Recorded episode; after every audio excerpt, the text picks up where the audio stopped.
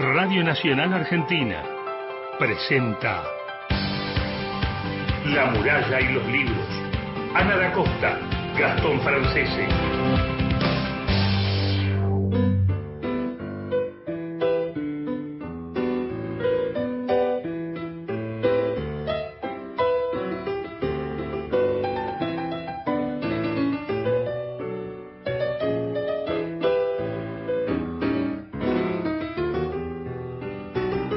Tal? ¿Cómo están? Muy buenos días, bienvenidos. ¿Ya se están despertando?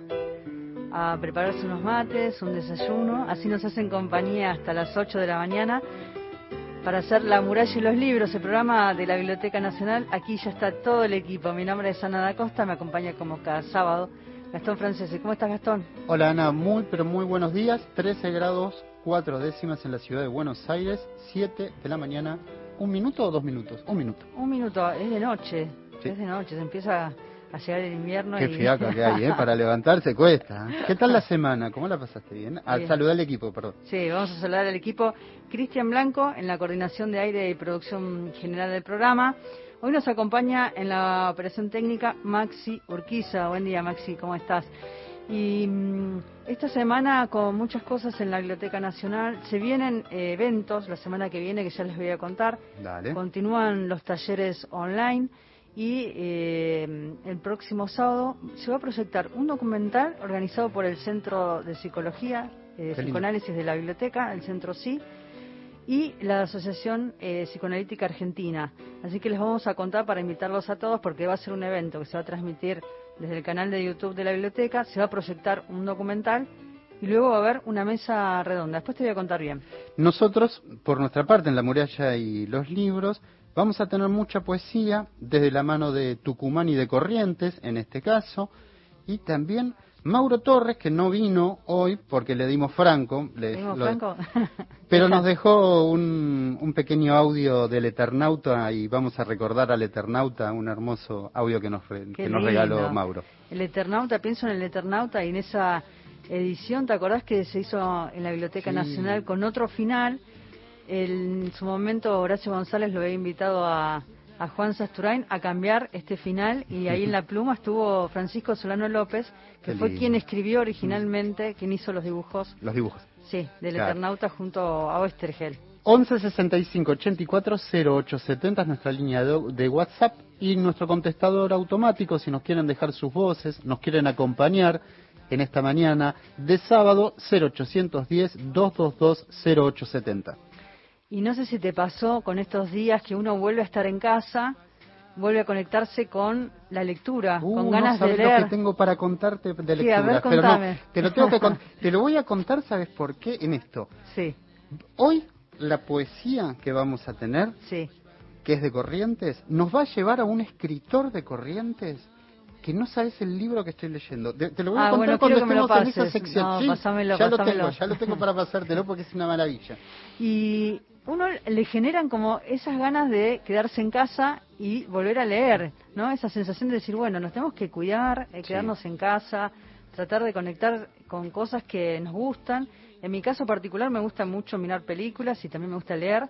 Me fui a una librería y, y compré mm, Yoga, el, el último libro de Manuel Carrer. Mira. Y me gusta porque hay una especie de debate ahí en las redes si es lo mejor, si no es lo mejor de Carrer. Eh, al- algunos dicen, bueno, hay que llegar. Natalia Cito ayer lo hizo un posteo en Facebook y ahí una periodista de cultura le decía, tenés que pasar la página 182 y ahí vas a ver que llegas a- Mira qué al, al sí, final. viste que pasa. ¿Qué nos pasa con la, con la lectura en estos días, no? Si uno retoma, si le dieron ganas de comprarse algún libro, de leer, a veces una recomendación de un amigo o lo lee en el diario y, y en base a eso va y compra algunos títulos o algunos libros que uno dejó pendiente. También, esa, esa también pasa. Viste que hay veces que hay libros que se quedan ahí y después uno lo vuelve, lo, se, se amiga. Sí, o lo vuelve a leer en otra época, como nos contaba Virginia Cosín cuando la entrevistamos para Palabradas. En, en su obra hay una novela, Madame Bovary, que es un clásico, sí, sí. y que Virginia Cosín, que además de ser escritora, da talleres de literarios. Es uno de los, de los temas que habla en sus talleres literarios, ¿no? Y está atravesada Madame Bovary por las dos novelas que ella escribió. y cómo ella cuenta en una novela y en la otra, cómo retoma a Madame Bovary en otro momento de su vida, cuando está divorciada y demás, y vuelve a conectar y hace una lectura rápida que en su momento la había abandonado, ¿no? O, como vos le decías a nuestros oyentes a veces, hay que el libro dejar que circule. Que circule, que circule. Vamos con las vías de comunicación y nos cuentan cómo es la relación de ustedes por estos días con la lectura. Vamos rápido antes de irnos a Tucumán. 1165 84 0870 es nuestra línea de WhatsApp y el contestador 0810 222 0870. Y ahora sí, nos vamos a, a Tucumán. Vamos a hablar con María Belén Aguirre. Me gusta pensar en este primer premio del concurso de letras 2020 en el género poesía de terror del Fondo Nacional de las Artes. Era un premio clásico, típico del Fondo Nacional de las Artes. El año pasado hubo todo un revuelo. ¿Por qué? Porque se convocaba a la poesía en el género de terror.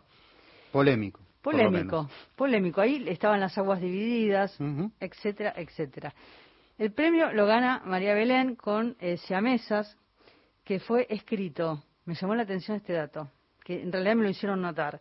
Fue escrito entre el 24 de agosto y el 3 de septiembre, es decir, que lo escribió en 10 días en pandemia.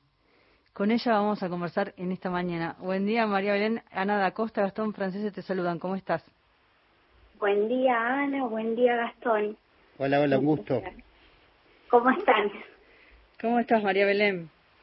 Bien, bien, ansiosa esperaba la llamada y he dormido bastante entrecortadamente porque tenía muchas ganas. bueno, este qué, lindo, qué lindo hablar con vos en esta mañana y bueno, eso es es, es eh, un buen síntoma que contás porque es las ganas de compartir y de contar un poco lo que hiciste y lo que escribís con los oyentes y yo decía, ¿no? Para presentarte que escribiste este libro en 10 días, un, premio polémico en el género de poesía de terror. Ahora nos vas a contar un jurado de lujo: Vera Saconi, Laura Ponce, Luciano Lamberti, Mariano Ginás, eh, Martín Pérez.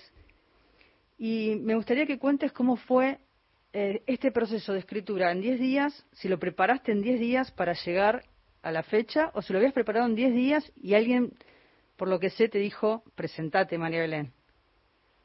Bien, sí, efectivamente es un libro que fue escrito en 10 días y terminado cinco minutos antes de enviar prácticamente, porque así ha sido. Ya, es, un poco porque me gusta jugar con el tiempo como un reto, como un límite. No es nuevo eso de experimentar mi relación de de literatura con el tiempo, que el libro dure tantas, esa cantidad de horas o minutos. De hecho, mi primer libro se lee en media hora exacta. Me gusta mucho eso. Y bueno, un amigo me, me había comentado de la existencia de este concurso y me dice, presentate. Y en realidad no suelo presentarme en concursos de manera que me ponían en una situación de eh, su fe, me, me, me ponía en una situación de brete a mí porque en, en verdad no quería defraudarlo, yo no quería presentarme al principio y además no comprendía demasiado las bases en un principio porque todos los géneros competían con todos los géneros. Entonces, eh, eh, estaba el ensayo, estaba la novela gráfica, estaba la poesía, estaba la novela convencional. Entonces, en un punto yo primero pensaba, cada género compite consigo mismo, entonces está todo bien. Yo competiría con pares poetas. Eh, después me entero que no, que éramos todos con todos. Y ahí he dudado. Creo que más he tardado en decidir participar que en escribir el libro. Te juro que así, francamente. Hasta que, en definitiva, digo, bueno, vamos. Pero eh, no es como un libro salido de la galera porque yo ya venía en el desde el 2000 18 y 19 escribiendo lo que llamo la segunda parte o segundo periodo de mi obra, que se llama Criaturas, y está compuesto por las 17 criaturas de la desgracia, tomo agua. totalmente seca. tranquila, eh, tranquila. Y, entonces venía escribiendo unas criaturas extrañas con nombres extraños, nombres que nadie atinaría a llamar así a sus, a sus hijas, básicamente son todas mujeres, entonces nadie llamaría a su hija fulana, mingana, alguna, ninguna, mínima, absurda, joda, eh, etcétera. Y si a mesas aparece como un dos en uno, que me permite cerrar ese círculo desgraciado de criatura. Y, y bueno, efectivamente lo escribo en 10 días y planteándome primero que la cuestión del terror, porque básicamente yo soy una poeta que trabaja desde un registro más realista y y esto eh, del terror, lo fantástico, y digo, a ver, ¿qué hago aquí? Entonces pensaba que en realidad todos los poetas escribimos desde el terror. Creo que la materia de que está hecha la poesía y puntualmente la poesía es el terror, es el horror, el horror a, a sí mismo, a uno mismo, como primer objeto sujeto de estudio, investigación, espanto. Y entonces digo, bueno, y cuando me presento en el concurso decido llamarme Anabel Lee a propósito, un poco para eh, anclarme dentro de lo que sería una tradición de poesía de terror y pensaba, bueno, en para Alan Poe y no es casual que haya sido su último poema. Exacto. Que, le contamos por ahí a, a los oyentes que es un poema de amor póstumo. Es decir, es un amor hacia una mujer que murió, un amor de juventud, ella muere, y, pero el amor perdura en él, intacto, pero intacto. Y podría inclusive decirse que en un creyendo diario que hace que él ame a la muerte cada día más. Entonces, por eso Anabel vino y eh, en cuanto a la construcción, yo pensaba también, siguiendo Poe, podría nombrar a otros, pero me quedo ahí en Poe, pensaba en su cuervo, ¿no? Y, y que no están reunidas para nada la, la poesía con la narrativa, de hecho podemos ser argumentales, narrativos con la poesía. Y, también pensaba en ese gesto noble de, de Poe, de que un año después de haber escrito El Cuervo, eh, escribe un ensayo, que es la filosofía de la composición o método de composición, en donde explicar el paso a paso de cómo construyó el cuervo, eh, del poema El cuervo. Y entonces está construido sobre una base musical, me gusta pensarlo así, del nunca más. Y, y, todo en ese cuento está meticulosamente pensado. María Belén Aguirre, con ella estamos hablando. ¿Cómo te va? Buenos días, Gastón, soy. ¿Cómo estás, Gastón? Te, interrumpo porque sí, cómo olvidarse ese Nevermore, Nevermore del cuervo, de, de, ese poema tan, tan fuerte. Pero, ¿sabes con qué quiero eh, reunirlo? Con este concepto que, que leí en alguna entrevista que, que, te hicieron, esta anarquía legislada.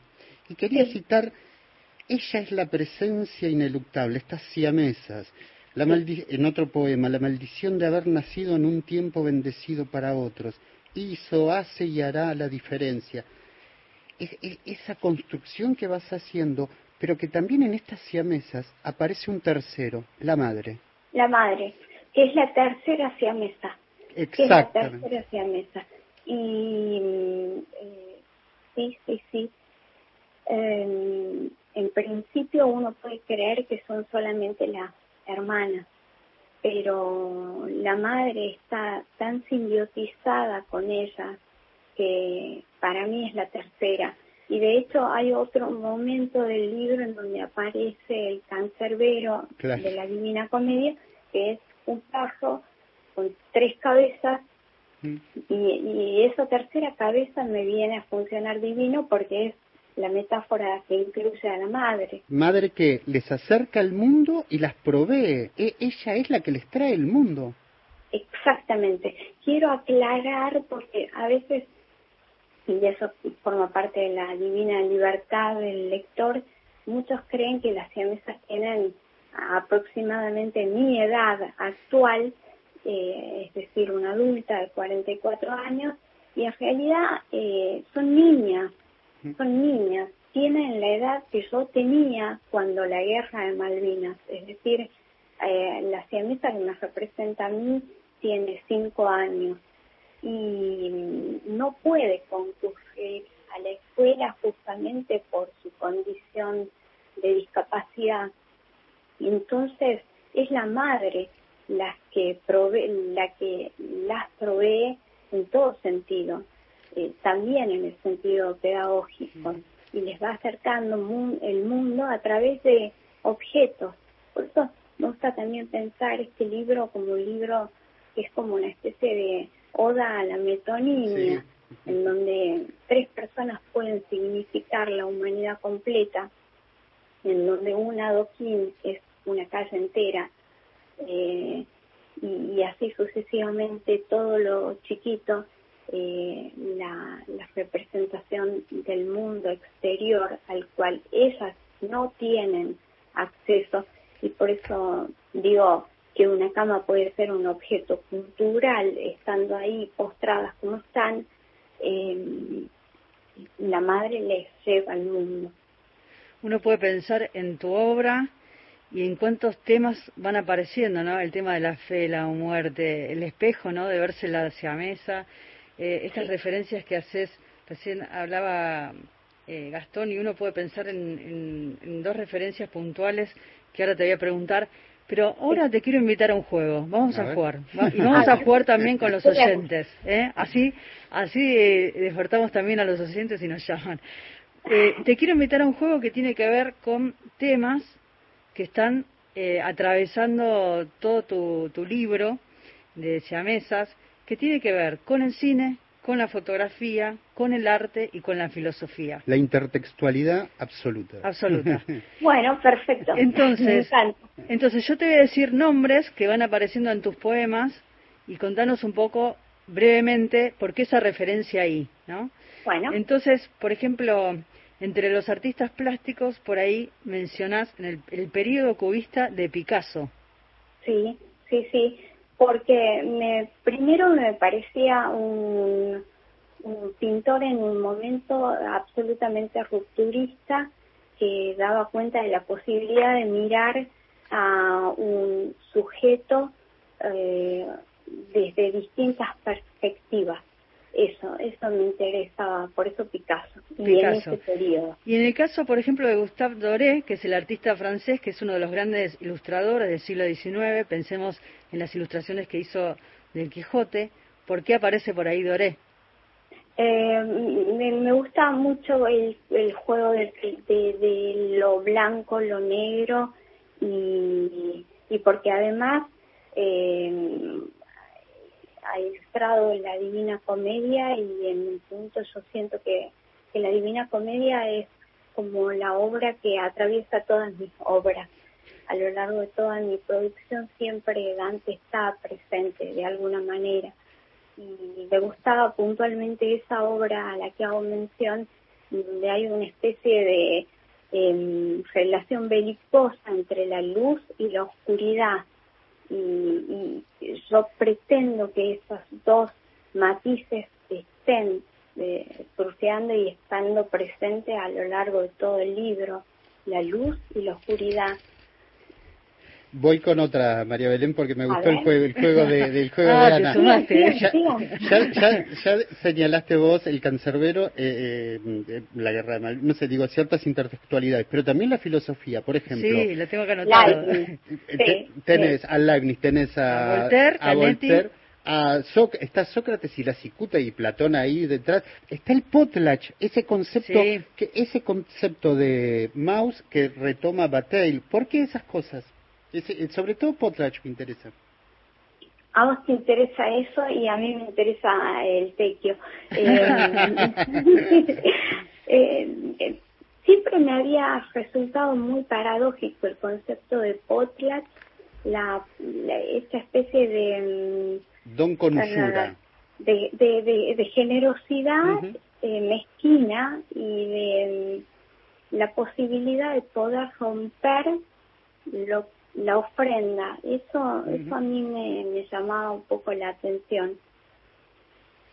Ahora, por ejemplo, yo quiero ir a la literatura, ¿no? Porque hace referencia a muchos escritores en la obra. Mira, por acá tengo el que habla de Monterroso, y dice, ah, tanto... Sí, sí, Entonces, exactamente.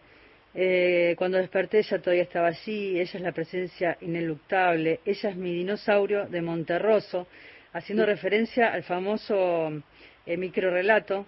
De, el más corto del mundo. El más corto del mundo. Cuando desperté, el dinosaurio todavía estaba allí. Ese es el microrelato de Monterroso que hace referencia a María Belén en su poema. Y me gusta pensar en, estas, eh, en estos cruces, ¿por qué? Porque ahí aparece Monterroso, pero también aparece Virginia Woolf con un cuarto propio, aparece Matsubayo, este poeta japonés, em, y también aparece Vallejos, y aparece Silvina Ocampo, el Martín Fierro, el Aleph de Borges, el preámbulo de, la, preámbulo de la Constitución. Sí, pero ahora, ahora quiero hacer una referencia puntual a eso, pero me gustaría seguir jugando. Dale, dale, dale. sí, ¿Por qué estas citas? Por, sí. ¿Por qué Monterroso, Belén?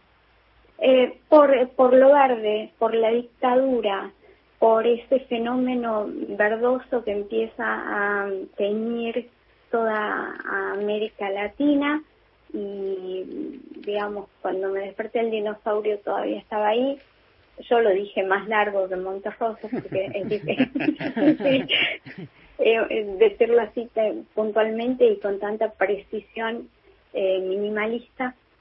Y, eh, me parecía que era una buena metáfora de, de los gobiernos dictatoriales en realidad. Como la novela está anclada en, durante esos días de la guerra de Malvinas del 2 de abril al 14 de junio del 82. Eh, yo no tenía conciencia de eso, desde luego, con cinco años, pero mi mamá sí, y mi mamá no.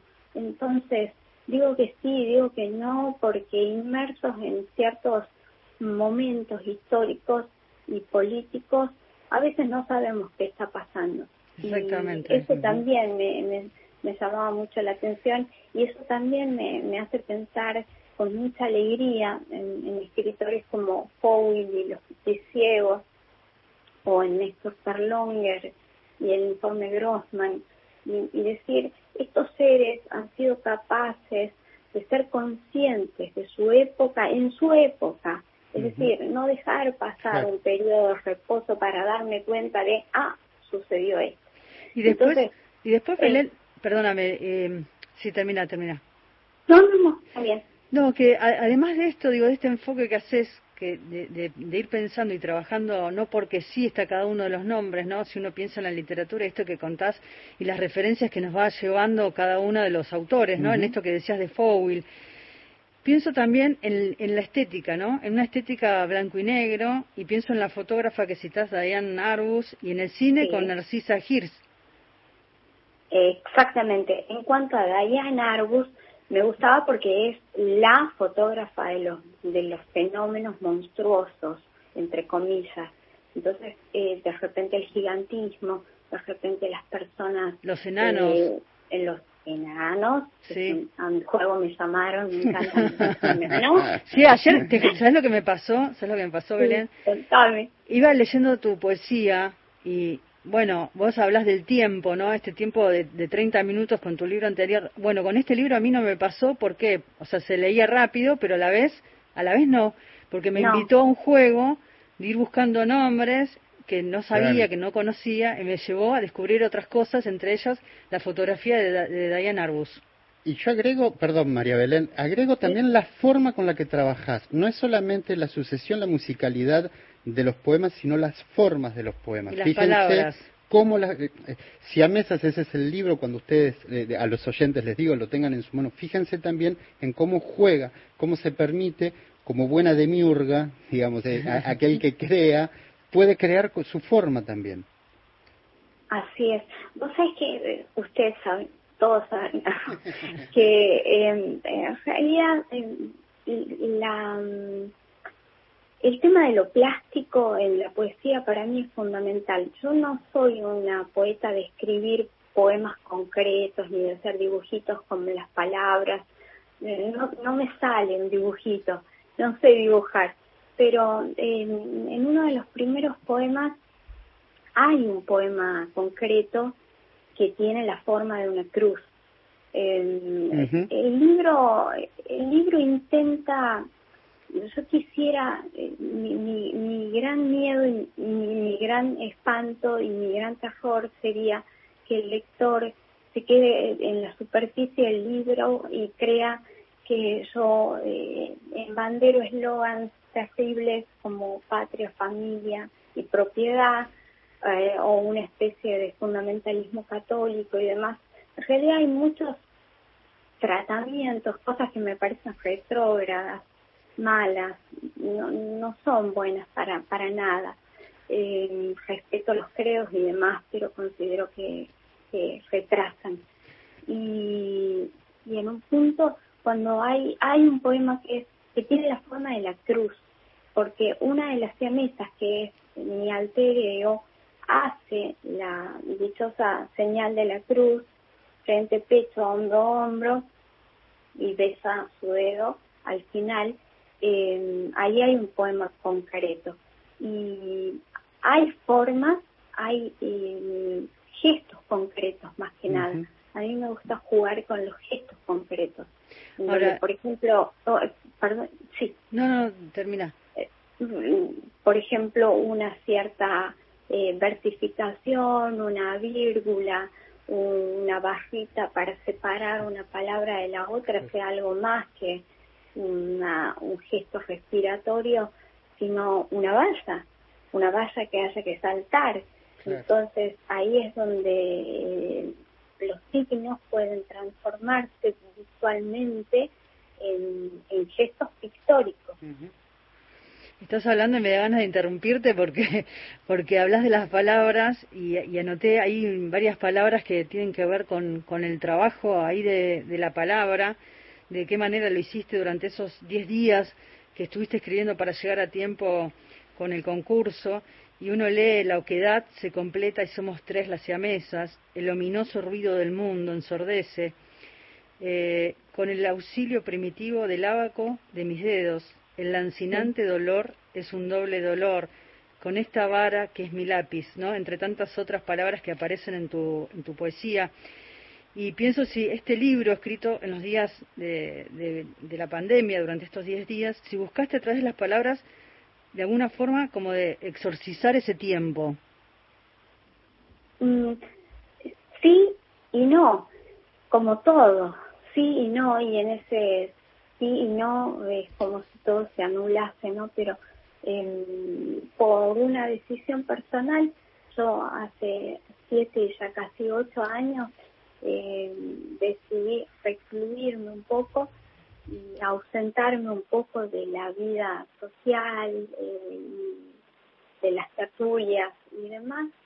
Y entonces es como que para mí, si bien estamos viviendo un tiempo bastante asiago, considero que, como diría el poeta Eugenio López Aceazu, vivimos en estado de, de cuarentena y de reclusión. Por H o por B, creo que todos, de alguna manera, inclusive los que están muy expuestos, eh, vivimos recluidos, vivimos recluidos adentro de nosotros mismos. Y sí, eh, da la casualidad de que ellas también están ahí encerradas en esa, y esa casa, de la que quería decir algo, porque no quiero que termine esta entrevista sin nombrarlo a él, eh, me estoy refiriendo a Leonardo Fabio. Cuando yo he pensado esta, esta obra, la he pensado como uh, en un, con tres que tenía que ser lo más austero posible, tres personajes. Eh, tenía que suceder en un solo espacio, una casa pieza, es decir, ni siquiera es una casa, es una pieza que reúne en una sola habitación pequeña el, dichoso metro cuadrado del que tanto hablaba Galtieri en su discurso demencial, tenía que ser chiquita y, tenían que estar encerradas. Y la ventana es la única mm, abertura, muchas comillas, que hace que eh, quien pase por ahí pueda como fisgonear hacia adentro, porque ahí adentro están esos fenómenos, esas dos hermanas unidas, que tienen un cuerpo único y dos cabezas, que están una hacia la izquierda y otra hacia la derecha, lo cual también es, en cierta manera, una metáfora ¿no? de las ideologías a grosso modo, eh, izquierda-derecha. Y yo, eh, pero porque soy diestra para escribir, estoy del lado de la derecha. Solo por eso. María Belén, antes de, despedirnos, queríamos que, porque vos nos vas a regalar un fragmento que no está en el libro, pero déjame antes de decir esto, eh, recomendarle a nuestros oyentes que entren a la biblioteca parlante Haroldo Conti, que vos llevas adelante y que vos les acercás con tu voz eh, las letras y los libros de muchas, de muchas obras. Muchas gracias por la recomendación. La biblioteca es un proyecto que amo y sí, efectivamente ahí se leen muchas cosas. La biblioteca tiene varios espacios y canales en YouTube. Uno es la Biblioteca Parlante Haroldo Conti, propiamente dicha, la Fonótica Transgresora y mi propio canal que lleva mi nombre, en donde voy subiendo textos nuevos. Hay nuevas grabaciones que en breve estimo estaré subiendo. Y, nosotros después pasamos, eh, nosotros pasamos todos los detalles. Compartimos un poquito el poema, dale, que tenemos ganas de escucharte. Les cuento una cosa. Eh, Siamesas es un libro inédito en su condición de tal, porque la siamesa lo escribe a escondidas de la madre y va guardando el cuadernito debajo del colchón. Es un libro que nunca, eh, nunca se, se, publica. Pero eh, este poema lo escribí ayer, a sabiendas de que hoy iba a charlar con ustedes. Y en, un punto quería pensar hacia mesas y en el acto de pensar escribí este poema que se que no tiene nombre y podría llamarse perfectamente como y, y es un es inédito absolutamente porque tampoco está en el en la versión que ustedes tienen que va a salir y no me quiero olvidar de esto eh, en julio Dios mediante eh, a través de ediciones a Charmanot que dirige Laura Ponce, una de los jurados del concurso que, que, quiso que el libro participara de su colección de poesía y bueno, le estoy enormemente agradecida y le mando un enorme abrazo. La sorpresa que quería darle a Laura eh, es que hay un poema inédito, además de lo que ella conoce como inédito. Así que bueno, eh, el poema es este dice cómo nos invalidan, cómo nos menguan, cómo nos disminuyen, cómo nos mutilan, cómo nos discapacitan, cómo nos ciegan, cómo nos mudan, cómo nos sientan, cómo en una sillita, cómo sin ruedas, cómo nos llevan, cómo la comida, cómo a la boca como en cucharadas, como soperas, como añonatos, como y nos condenan como a una suerte como de impotencia o como catatónica o paralítica los que nos aman. Gracias, Belén, por compartir en esta mañana un poema inédito que escribiste ayer, por compartir eh, cómo fue la construcción de Siamesas, esta obra que ganó en 2020 el premio del Fondo Nacional de las Artes, donde decíamos hace referencia a la Constitución, pero también con un acto fundante el Martín Fierro y tantas otras cosas que aparecen en esta obra. Muchísimas gracias por, por este tiempo, este mismo tiempo que escribís y que pensás y que te repensás desde Tucumán. Y, elegiste la canción, así que la vamos a, a compartir en esta mañana, Lo que te da terror de Gabo Ferro elegida por nuestra escritora, por nuestra poeta tucumana. Gracias, un beso grande. Un beso grande. Un beso grande, Ana, Gastón y Cristian. Abrazo. Abrazo grande. Y yo elegí, ¿sabes qué? Después, para basar, el niño eh, caníbal de Juan Quintero, otro tucumano. Vamos a la música y la tanda enseguida continuamos. Lo que te da terror te define mejor. No te asustes no sirve, no te escapes.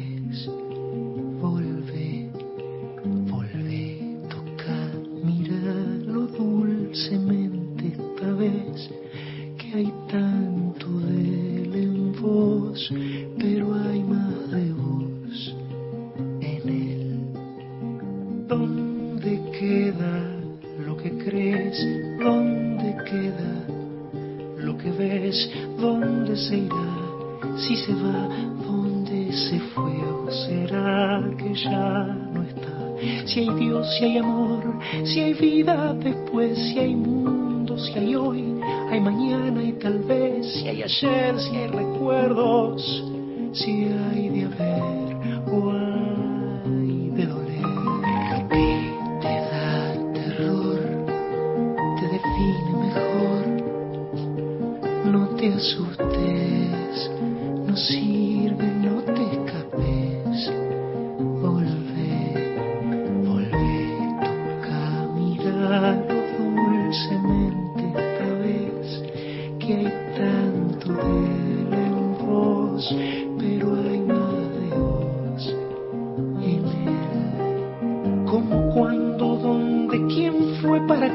será, quién ha sido y por qué el frío, la pasión, la vejez el amo, el esclavo y el dolor de reconocer. Si atado, golpeado, libre, liberado,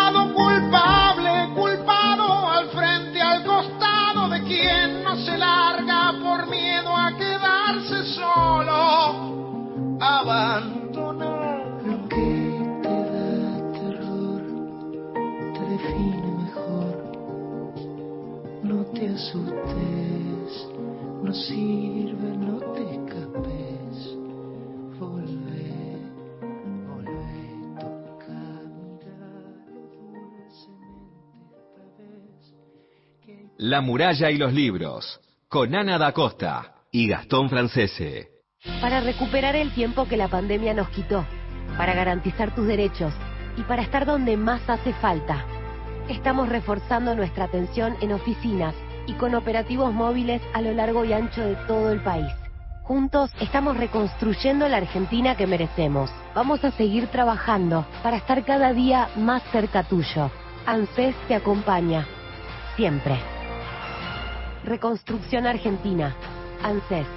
Argentina Presidencia. A vos te estoy hablando. Quédate en casa. Es verdad, te comiste una super hamburguesa completa, pero además te comiste dos horas en un embotellamiento. Te comiste desinfectar todo lo que compraste. Te comiste un corte de agua y también te comiste una puerta. Para todo lo que te cae mal, elegí Sertal, que alivia dolores y malestares digestivos. Sertal. Qué felicidad sentirse bien. Hay cosas que no se prestan. La moto, la cámara de fotos, la guitarra. Para eso que querés, pedí tu préstamo Comafi. Solicítalo ahora en comafi.com.ar. Banco Comafi. Cartera de consumo sujeta a condiciones de contratación y aprobación crediticia. Banco Comafi, se Avenida Robinson, 660 Cabo, 30 60 47 31 018. Si vas a tirar plásticos, cartones, vidrios, metales o papeles, llévalos siempre limpios y secos al contenedor verde o punto verde más cercano. O entregáselos en mano a un recuperador urbano. Para saber más, entra a buenosaires.gov.ar barra reciclables. Buenos Aires Ciudad. Próximo programa. A las Fuentes, Luciana Glesser, Sebastián Premisi. Continuamos en La muralla y los libros. Alfonsina Storm. Siempre estás como ausente de la tarde. Raúl González Muñoz. Llora, llora, Brutabú. Enrique Banks. Alejandra Yo Pizarro. no sé nada. Hilario Casudo. He soñado que tu dama Juana está asistida. Horacio Castillo. Leopoldo Lugones. Vengan santos milagrosos. Vengan todos en mi. Manuel Castilla. Paula Brecciaroli. Y poco a poco fue desenvolviendo. Ahí vamos con la de poesía, pero Sí, la antes poesía, déjame sí. mandar algunos mensajes. Ana y Gastón, eh, un saludo desde Puerto Deseado, Santa Cruz. Buenos días. Eh, ¿Puedes repetir, Ana, el nombre del libro de la autora Sí. donde habla de Madame Bovary? No, eh, viste que vos hablaste de... Virginia Ahí Cosín. Virginia Cosín habla en Partida de Nacimiento, que es su primera novela, y después en Pasaje al Acto, que es la segunda, menciona en las dos novelas a Madame Bovary. Es súper interesante las referencias que hace. Gracias amigos de la muralla y los libros por traernos a la radio a esta querida poeta tucumana, se refiere a María Belén Aguirre, eh, todo el cariño para ella y tantos que la siguen y la admiran. Mira, Eh, hay una, una oyente que le gustó esta parte del, del libro de Siamesas. Se necesita barranco para niña espartana, escribí. Muy lindo, muy Lindísimo. lindo. Edgardo de Junín de Mendoza, gracias. eh, ya- ah, este ya lo leí, perdón porque se me empañan los anteojos y es bastante complicado leer con barbijo. Sí. Eh, Ángel desde Puerto Iguazú dice que está escuchando, así que nada, un abrazo para todos ellos. Bueno, entonces se pueden comunicar a qué teléfonos, a ver si nos llaman. Están medio remolones hoy. Eh, on- el contestador es 0810-222-0870. Ahí nos tienen, eh, ahí nos dejan en 30 segundos su mensaje y por WhatsApp 116584-0870. ¿Sabés que el sábado que viene, a las 16 horas, se va a proyectar el documental de Lily Ford, Persiguiendo la Revolución? Es Mary Langer, eh, psico- Psicoanálisis y Sociedad, es el nombre del encuentro.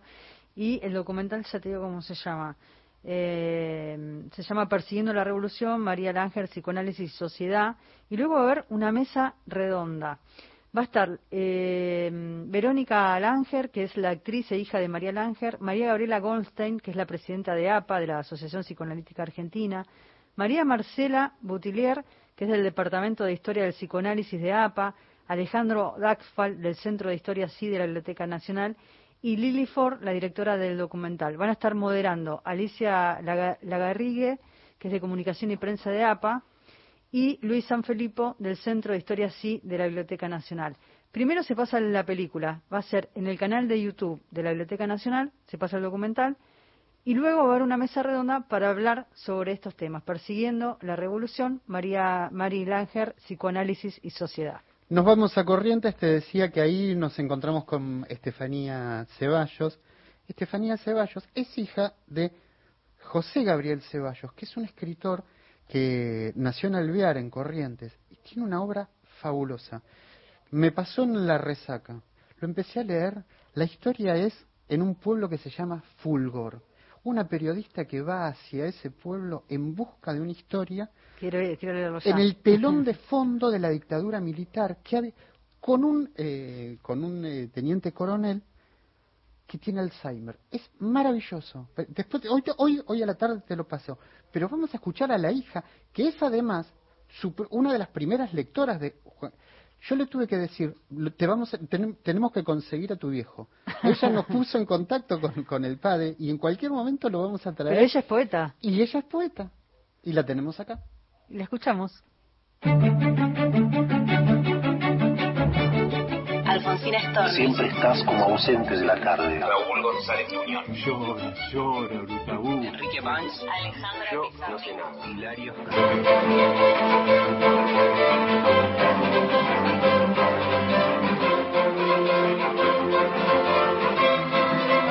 Hola a todos, mi nombre es Estefanía Ceballos, soy de Corrientes, del interior de la provincia de Corrientes, de la zona de la costa del río Uruguay, pero vivo en Corrientes Capital hace muchos años, soy poeta, abogada y docente universitaria. Publiqué mi primer libro en el 2014 eh, salió publicado a través de una editorial rosarina que se llama Ciudad Gótica y el libro se llama Desde la guarida. Además, tengo publicados textos en varias antologías de, de la región aquí del NEA y en revistas también nacionales e internacionales.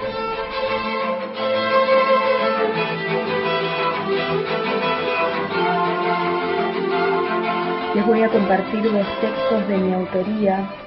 Este primero es un texto que está incluido en el libro Desde la guarida y se llama La grieta.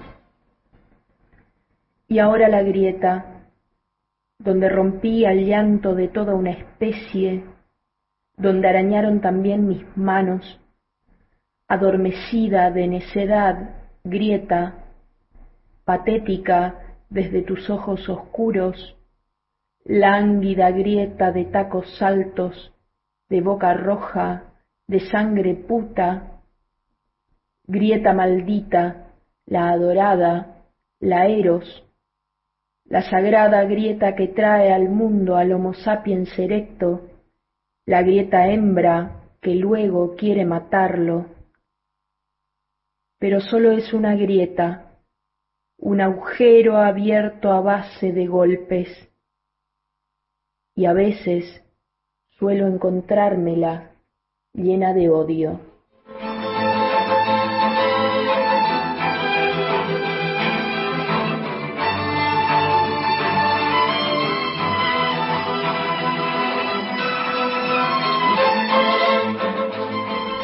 Este segundo texto todavía está inédito y se llama por los márgenes.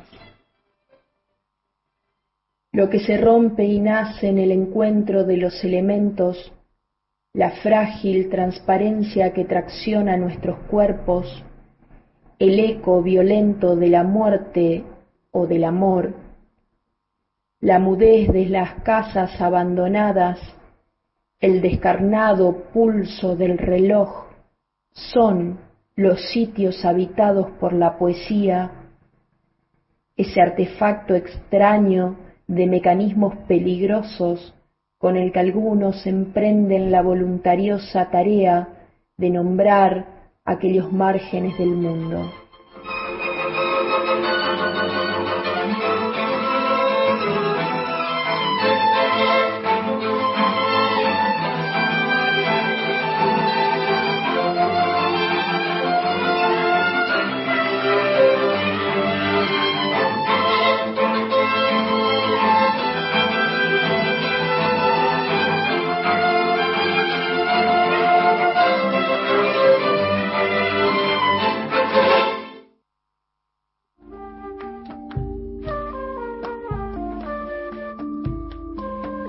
Estefanía Ceballos, Ana. De Corrientes, qué lindo. Hay que hay que entrevistarle la semana que viene al La semana que viene, padre. porque nos creo que hasta nos está escuchando eh, José Gabriel. Bueno, ahí está, lo comprometemos. Lo a la- comprometemos a que el sábado dale. Estefanía Ceballos, poeta, abogada y gestora cultural. Gracias, Estefanía, por ser parte esta mañana de la muralla de los libros, recorriendo todo el país. Y hablando de todo el país, vamos con los mensajes que llegan a nuestro contestador. Buen día, Ana Gastón. Excelente entrevista con María Belén Aguirre. Eh, quisiera recomendarles, eh, eh, o pedirle más bien, eh, Anita, si podés leer un día de un sábado de estos, La Loba de Alfonsín Storni. Hermoso poema. Un beso para y abrazo para ambos. Rubén. Ay, Rubén, un beso enorme. La sí, vamos sí, a lo voy hacer a grabar buscar. a Ana. Dale, La en la semana lo grabo. Ahí está. Me sumo a las voces de los poetas. Buen día, la muralla, habla Roberto, el guardavidas del lago del Rocío, bueno, ahora con las tareas suspendidas, pero acá sentado mirando el lago con los largavistas, a los- avistando pájaros, más un pescado, peces y todo. Bueno, los llamé, tenía muchas cosas para decirles que no se me ocurre nada. Llamé para saludarlos y que no se sientan solos. Yo Gracias. estoy solo, pero no estoy solo. Un abrazo. Qué lindo, Roberto. Un abrazo grande. Me gusta esta idea. Mandar una foto por WhatsApp. Este avistaje de los de las aves. Qué hermoso. Me imagino ahí en el lago. Me falta el mate. Vamos con otro mensaje. Hola compañeros, Gastón y Ana, los estoy escuchando. Soy Margarita, su compañera de Muestras Itinerantes. eh, quiero dejarles un abrazo y también un gran abrazo a María Belén Aguirre, que la quiero mucho y que espero en algún momento renovar nuestro encuentro como fue el último allá en Tucumán. Besos. Qué lindo, Margarita. Margarita, un beso enorme. Gracias por este llamado. Compañera nuestra. Compañera nuestra y está a cargo, junto con Bruno, de todas las muestras itinerantes de la biblioteca, que es la idea. Las muestras que están en la biblioteca, que recorran el país, y Margarita, junto con todo su equipo, eh, van llevando las muestras que se exhibieron en la biblioteca en- de forma reducida o de acuerdo a los espacios de cada lugar, de centros culturales o museos, y recorren el país. Me encanta esta idea y este proyecto porque es la forma de acercar estas exposiciones que se hacen en la biblioteca a, la gente y a todo el país. Repito, no pierdan, no se pierdan eh, la biblioteca parlante Haroldo Chianti, donde trabaja María Belén Aguirre y también es un hermoso trabajo. Tengo mensajes un montón. Sí, léelos, sí, léelos, léelos. Daniel Armando de Córdoba, imperdible. Amiano. Am- Amiano, perdón. Y sabes que me parece que es un, un periodista que, que con él trabajé y cre- que es músico, poeta. Si es él, te mando un beso enorme, Daniel. Imperdible a palabradas por encuentro, Leonardo Fravio es eterno, eh, entonces nos manda cariños desde Córdoba capital. Qué difícil que es leer. Le- dale, sacate el- algo. Chicos, Ana Gastón, La muralla y los libros realmente me dejó sumamente sorprendido con su talento la escritora María Belén. Estela Maris desde San Fernando, hola, buen día. Eh, no soy lectora, pero me gusta el programa, le gusta el, el- reportaje que hicieron. eh, ah, y muy bonita la canción que eligió la escritora. Buen día, hace mucho que los escucho, mis compañeros madrugadores de los eh, sábados. Soy Marisa, de la provincia de Santa Cruz y vivo acá en Capital. Abrazos. Eh, un lujo la entrevista tomando un café mm, en Córdoba. Ya había escuchado el espacio de lectura de María Belén. Qué cuenta. lindo, desde Córdoba. Bueno, y ahí este recorrido por los oyentes. Nos vamos también a, a otro espacio de poesía. Y ahora que no está, porque no me deja, Mauro, Sí, Mauro, Mauro. Torres, que es quien nos hace estos audios, hoy nos trajo el Eternauta. Es un lujo laburar con alguien que hace estas cosas que vamos a Y compartir. que sobre todo, ¿sabes qué? Mauro Torres, que es operador de Radio Nacional y que no trabaja en la biblioteca, pero que nos prepara este material para la muralla de los libros, porque es un apasionado de las letras, de la música. Tiene su, su página, que es eh, www.lalalalalala.com, que es la página donde se... mm, Es, es de una exquisitez absoluta y se pasa la música de Spinetta. Y entonces aprovecho a decir que ya es parte de nuestro, es compañero nuestro. Y eso es lo Exacto. lindo, tener esa sensación, esa, ese trabajo con alguien que- tan, tan, tan cercano. Con ese amor nos preparó este material. desde la biblioteca de Lecuni. Los libros se escuchan en Memoria Radio. Ya ha sucedido la nevada mortal sobre Buenos Aires. Los grupos de terrestres organizados han, han combatido contra los cascarudos. Han- se ha producido ya el, el famoso combate de la cancha de River.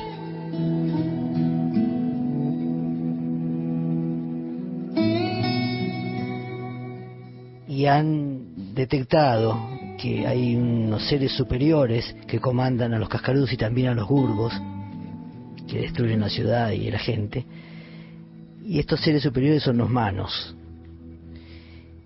A un mano logran derrotarlo simplemente con una trompada. Y esto que relato a continuación es la muerte del mano.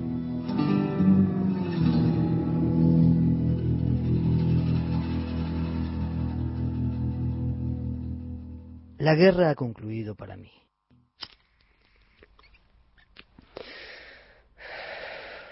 Si hubiera deseado seguir el combate, los habría atacado y destruido antes siquiera de que lo advirtieran. Todo pasó ya para mí. Y en verdad no me quejo. Valía la pena después de todo venir desde tan lejos. Era curioso el cambio operado en el mano. Las líneas del rostro, duras antes, se habían esfumado, dándole una serena expresión de nobleza. Alcáncenme esa escultura, por favor. En la gracia de ese cuello hay siglos de arte. No es una escultura, Es una cafetera. Ignoro lo que es eso, dice el mano. Posiblemente un implemento de uso doméstico. ¿Se dan cuenta los hombres de todas las maravillas que los rodean?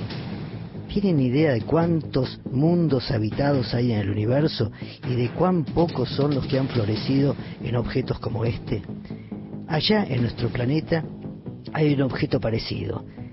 Sirve para una ceremonia muy bella todas las tardes cuando se ponen los dos soles. ¿Cuál es tu planeta, mano? El nombre no les dirá nada. Además me queda poco tiempo para perderlo en explicaciones. Mejor gozar con la proximidad de todos estos objetos.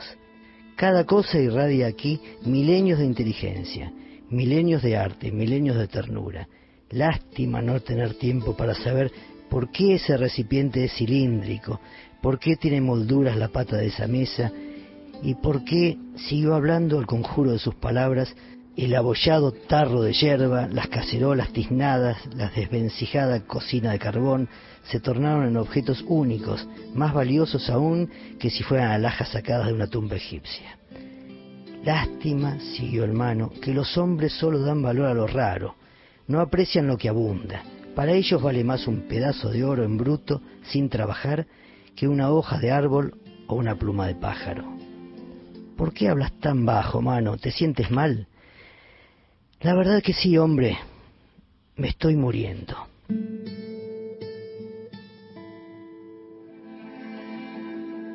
No, hombre, no tengas miedo, me estoy muriendo. Si no quieres acercarte más, no lo hagas. ¿Pero por qué mueres? ¿Por el golpe que te dio mi amigo? No, no por el golpe, sino por el miedo que sentí al verme atacado. A los manos nos han colocado en el cuerpo, cuando pequeños, una glándula artificial.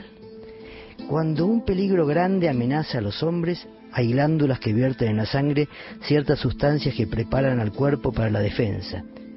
Una de estas sustancias, por ejemplo, es la adrenalina. A nosotros nos pasa algo análogo, pero las sustancias que el terror vierte en nuestra sangre actúan sobre la glándula artificial y ésta segrega entonces un veneno, un veneno que nos mata en unos minutos. Pero ¿quién les pone esa glándula artificial que los mata cuando tienen miedo? Nuestros amos, hombre, con ella nos tienen seguros. Saben que jamás nos arriesgaremos a rebelarnos. ¿No pueden extirparla? No. Me quedé con ganas de seguir escuchando. Nos No falta entramos, tiempo, no nos entramos. falta tiempo para hacer todas las ganas y todas las cosas que tenemos eh, de- ganas de hacer acá en el programa y compartirla con ustedes. Nos falta tiempo. Nos quedó, por ejemplo, nos quedó para esta semana, suponete, un homenaje a Marta Traba que había armado Mauro con Cecilia Romana, que es una belleza que en algún momento Bueno, lo ¿y podremos qué poner. venimos más temprano, que nos den una hora más. Nos quedamos desde mañana, venimos, venimos el día anterior a la noche, hacemos toda la, toda la noche. Muchísimas gracias por la compañía. No se pierdan Apalabradas. El lunes el estreno de un nuevo capítulo, Apalabradas, ¿Quién el viene? ciclo que hacemos con Gastón. Eh, cada, eh, cada lunes Cada es el lunes. estreno de un capítulo. Vamos a ver qué se estrena el lunes. Ah, qué intriga. Qué intriga. Ya pasaron Selva Almada, Natalia Cito, Romina Paula, Samantha Schweblin por Canal Encuentro. Pueden ver la programación desde la página web y todas las actividades de la Biblioteca Nacional en www.bn.gov.ar, el canal de YouTube de la biblioteca, el canal del museo. Ahí está todo. Que tengan muy buena semana, a cuidarse, cuídense, vamos a, a estar adentro en casa, lean, miren películas, disfruten, hagan videollamadas. Beso grande y buena semana. Chau Gastón. Chau, chau. Hasta el sábado.